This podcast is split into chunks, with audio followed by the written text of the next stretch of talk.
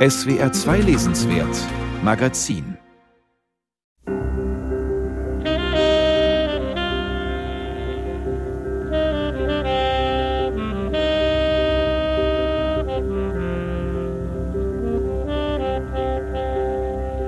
Vor gut 60 Jahren, am 15. September 1963, verübte eine Terrorgruppe von weißen Suprematisten einen fürchterlichen Anschlag auf die 16th Street Baptist Church in Birmingham, Alabama. Der Ku Klux Klan tötete vier kleine Mädchen, weitere Menschen wurden verletzt.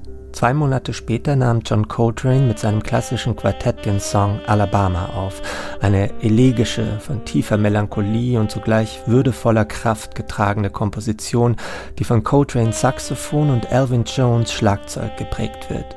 Bis heute gilt Alabama als Referenzstück für politischen Jazz und als Beleg für Coltranes politische Gesinnung. Im neuen Buch des renommierten Musikjournalisten, profunden Jazzkenners und verdienten Konzertveranstalters Peter Kemper kommt die Auseinandersetzung mit Coltrane's Alabama eine nicht unwichtige Bedeutung zu. Sie führt nämlich zum Kern dessen, was er in seinem Mammutwerk The Sound of Rebellion zur politischen Ästhetik des Jazz mit vielerlei Beispielen, Geschichten und theoretischen Überlegungen zu behandeln sucht.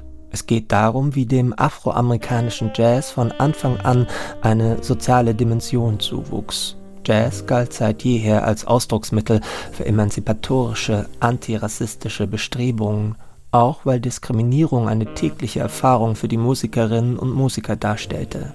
Als primär afroamerikanisches Akkulturationsprodukt bewegt sich diese Musik immer schon im Konfliktfeld zwischen schwarzer und weißer Politik und Praxis. Es fand eine Verschmelzung unterschiedlicher Kulturen statt, der westafrikanischen und der nordamerikanischen. Kemper interessiert sich auf der anderen Seite dafür, ob sich in den Sounds, im Klang, in der ins offene weisenden Improvisation, im rauen, warmen, kreischenden Ton des Saxophons etwa, in radikalen Avantgardismen oder Rückbezügen auf den Blues jene behauptete politische Ebene auch musikalisch abbildet. Es gibt Theoretiker, die sagen, Musik sei eine Sprache für sich. Sie könne gar nicht auf Politisches rekurrieren. Alabama ließe sich so auch als trauriges Liebeslied hören, wisse man nichts von seinem Kontext.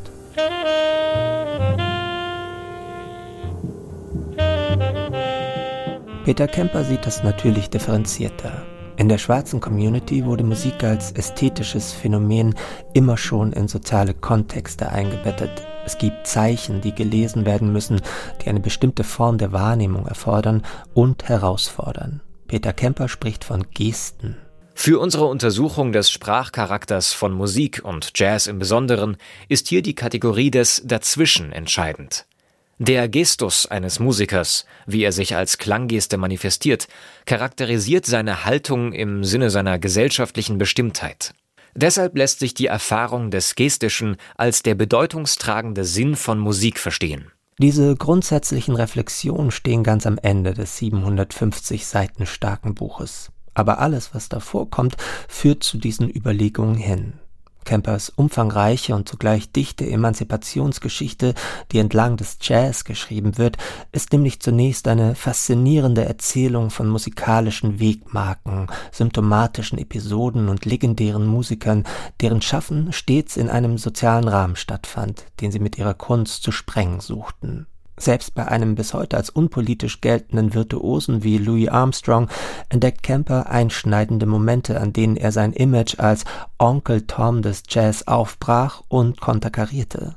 Ich habe 40 Jahre lang ein wundervolles Leben mit der Musik gehabt, aber ich spüre die Unterdrückungssituation, so wie jeder andere Schwarze auch. So wie sie meine Leute im Süden behandeln. Die Regierung kann von mir aus zur Hölle fahren. Zitiert Kemper Louis Armstrong. Jazz sei für Satchmo immer auch die klangliche Verkörperung schwarzer Erfahrung in den USA gewesen. Oder, wie Armstrong es ausdrückte, Was wir spielen, ist unser Leben. Glänzend erzählt Camper von Billie Holiday, die als harmlose Sängerin vermarktet werden sollte, aber selbst in ihren Diebesliedern und dann erst recht mit dem Song Strange Fruit auf unhintergehbare Weise gegen männliche und rassistische Unterdrückung ansang. Southern bear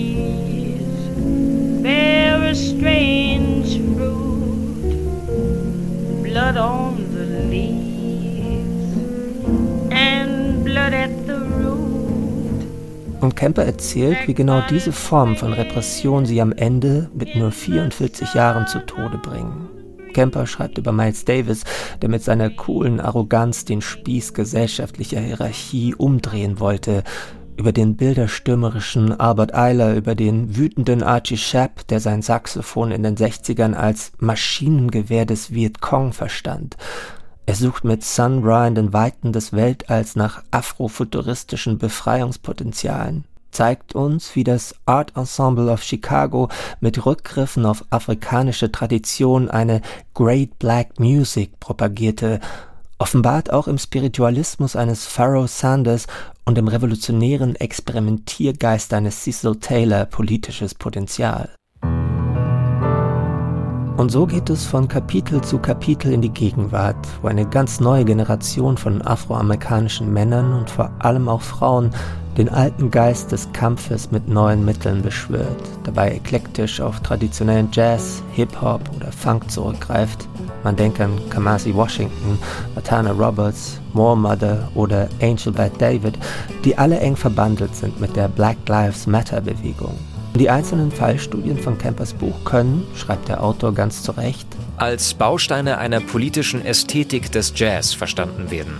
Diese Sozialgeschichte des Jazz und der Musik ist nicht nur meisterlich erzählt, sondern auch von umfassenden Recherchen und großem Einfühlungsvermögen geprägt.